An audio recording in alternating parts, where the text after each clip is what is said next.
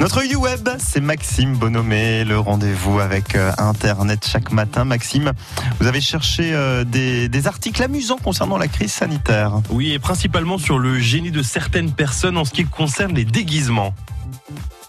Par exemple, euh, si je dis pas de bêtises, à Copacabana, c'est ça hein? Oui, cette ville bien connue du Brésil qui nous fait penser directement au soleil, au sable, à la bronzette. Sauf que, bah, en ce moment, c'est compliqué d'en profiter en raison du coronavirus, notamment dans ce pays d'Amérique du Sud très touché. Néanmoins, Tertio et Alicea, c'est un couple de 66 et 65 ans, ont décidé, eux, de profiter du beau temps.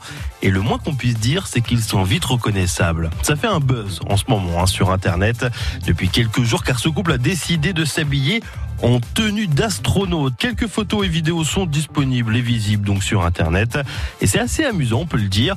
Au moins, ils prennent aucun risque, mais sait-on jamais tout de même. C'est pour ça d'ailleurs que madame a choisi de porter un masque en dessous de son casque. Ah bah, c'est- Cette drôle d'idée vous a rappelé un article du site Topito. Oui, Topito, pour ceux qui ne connaissent pas, en fait, ils font des tops, des fois assez euh, amusants. C'est le cas, par exemple, sur les meilleurs déguisements du confinement.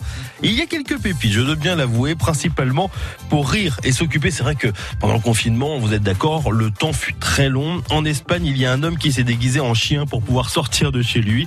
Un autre a préféré la technique de l'arbuste. Et honnêtement, hmm, on est dans un trompe-l'œil, hein, ça se voit pas vraiment. Il y a ceux qui ont décidé d'aller faire des courses et ont préféré sortir déguisés et ainsi protégés d'une certaine façon. Alors il y a de tout, pareil. Mes préférés sont le T-Rex et la girafe. Je vous conseille vraiment d'aller faire un petit tour sur cet article de Topito sur les meilleurs déguisements du confinement. Moi, je vous conseille d'aller sur francebleu.fr pour retrouver l'œil du web préparé par Maxime Bonomé.